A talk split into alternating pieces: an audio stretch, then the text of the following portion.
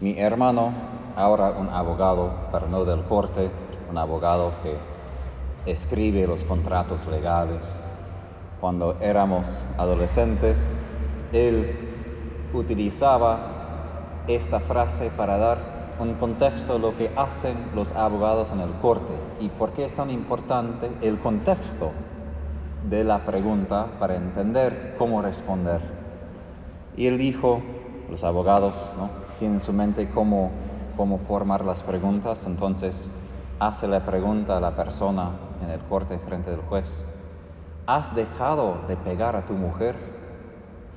Bueno, eso supone que ya había pegado, pero si digo no, entonces, y si digo sí, todavía estoy afirmando algo que ni estaba haciendo. Y lo mismo en esa pregunta que los fariseos y herodianos hacen a Jesús, que ya como pone a Jesús en un contexto que tienes que contestar o eso o esto. No hay otra opción. Pero ni una de las respuestas dará la verdad. ¿Por qué digo esto? Porque a veces nosotros somos esos abogados. A veces nosotros también acercamos a Jesús con una pregunta. Jesús, esa es mi pregunta, por favor, dame respuesta. ¿Es esto o esto? Y Jesús, quien entiende mucho más que nosotros, ni da ni esa respuesta ni otra respuesta. Y a veces dicen, pero Jesús, ¿no me ves que estoy sufriendo? ¿No ves la situación? ¿Por qué no das una respuesta sencilla? Porque a veces la respuesta no es tan sencilla, no, no cae simplemente en sí o no, como los fariseos querían de Jesús.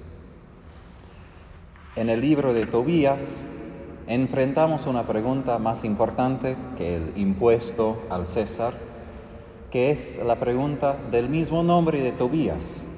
Tov en hebreo quiere decir bueno, bondad, y Yah es una contracción de Yahvé, del Señor, Dios. Entonces, su nombre, Tobit, del papá, y Tobías, los dos quieren decir bondad del Señor, que el Señor es bueno.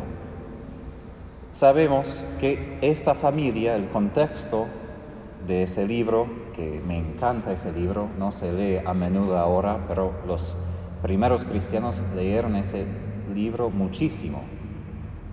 El contexto es el exilio no de los judíos, porque los judíos son solo del tribu de Judá. Eso fue exilio del tribu de Naftali del norte, del año 722, cuando Asiria invadió al norte de Israel y hizo a todos los otros tribus, los diez del norte, salir a Asiria.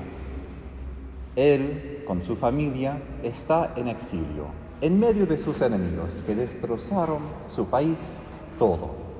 Entonces, primero surge esa pregunta.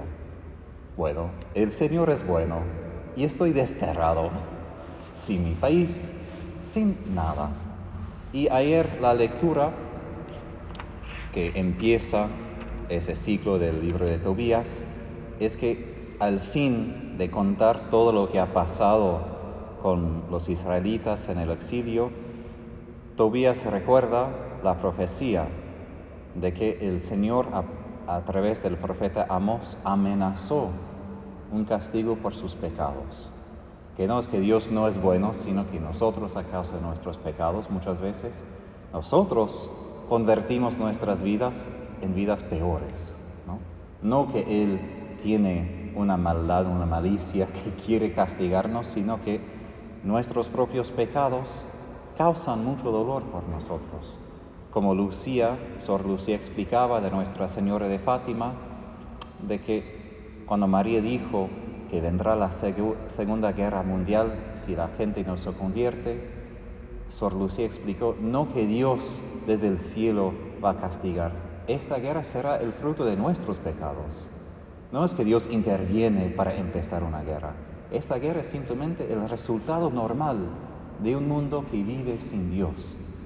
Por eso Tobías recuerda las palabras de Amos diciendo, sus fiestas se convertirán en duelo y todos sus cantos en lamentaciones. que el Señor sigue siendo bueno, pero nosotros no siempre somos buenos en nuestras acciones. Eso primero.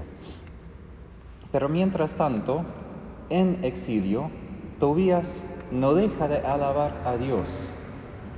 Y eso siempre es un desafío en medio del sufrimiento, no dejar de alabar. Y él servía a un líder de Asiria y ganó bastante dinero, pero utilizó su dinero para servir a sus israelitas, especialmente en enterrar a los moribundos. Entonces él daba muchas limosnas y por eso su mujer dice, ¿para qué te sirvieron tus limosnas, tus obras de justicia? Y justo ayer en la lectura, él estaba a punto de comer después eh, del día de Pentecostés, en la celebración en la casa, es decir, en medio de lo que ellos podían hacer para dar culto a Dios. Y al momento de sentarse, escuchó que había muerto otro judío afuera, salió de su casa, dejó todo para hacer esta obra de misericordia. Es decir, él es un hombre justo, quería cumplir la ley aún en destierro, aún en medio de la dificultad y aún con la bendición de dinero, ¿no? Es decir, aún en un poco de alegría humana, ni se olvidó de Dios, diciendo, bueno, ahora tengo algo que me puede remediar mi dificultad, tengo una bendición y eso me ayudará. Él seguía cumpliendo la ley. Pero al fin, ¿qué pasa? Como premio, podemos decir, por su fidelidad y aún frente de la burla de sus propios israelitas que se burlaban de él antes de su, su esposa, ¿qué pasa? Él, intentando dormir en la noche cuando ya hacía calor, se hace ciego a causa de unos pájaros. Me encantan los detalles de la Biblia porque no es como una razón muy profunda, ¿no? Pájaros que le hicieron ciego. Eso a veces pasa. A veces como el Salmo que leemos hoy, pensamos de que feliz el hombre que tema al Señor, su descendencia será fuerte en la tierra, feliz el hombre que el Señor lo bendecirá.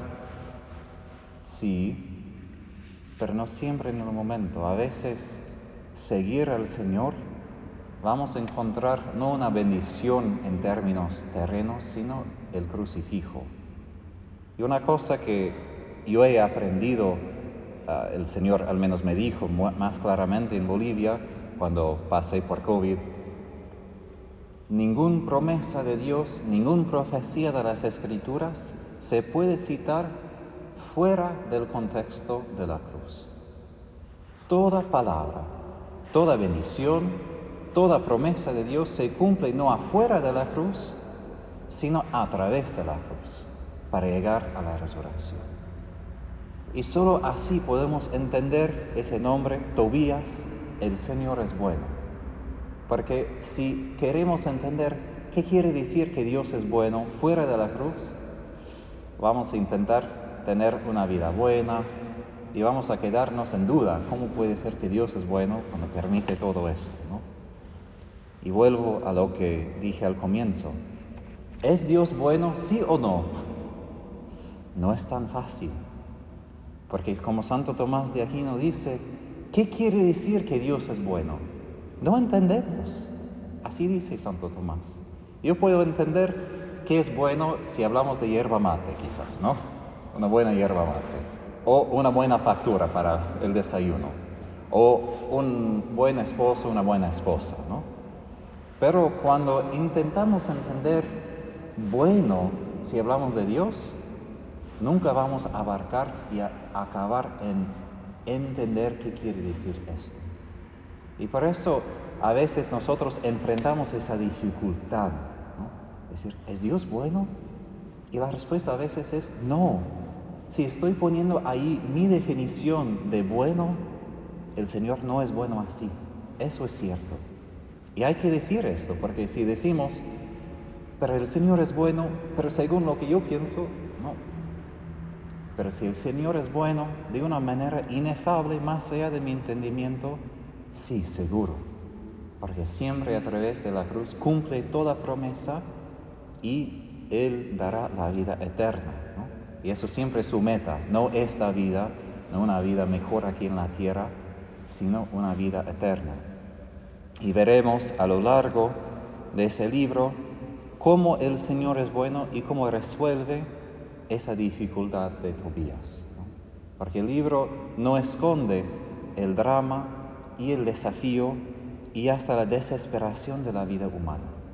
No esconde eso, aún para los creyentes. A veces creemos que los creyentes no deben pasar por crisis ni deben desesperar. Mañana leeremos sobre Sara, otra mujer en otra ciudad, que quiere cometer suicidio. suicidio Ella pide a Dios que Dios lo mate. Tiene tanto dolor. Y en frente de eso, ¿Dios es bueno? Sí, pero en el momento no vamos a ver. Pero a lo largo de nuestra historia, sí, si confiamos, si seguimos en la fe. Que el Espíritu Santo infunda en nuestros corazones ese don de la fe, de ver más allá de lo que nosotros pensamos o esperamos de Dios y de ver quién es Dios de verdad para que podamos probar, saborear, experimentar su bondad en nuestras vidas.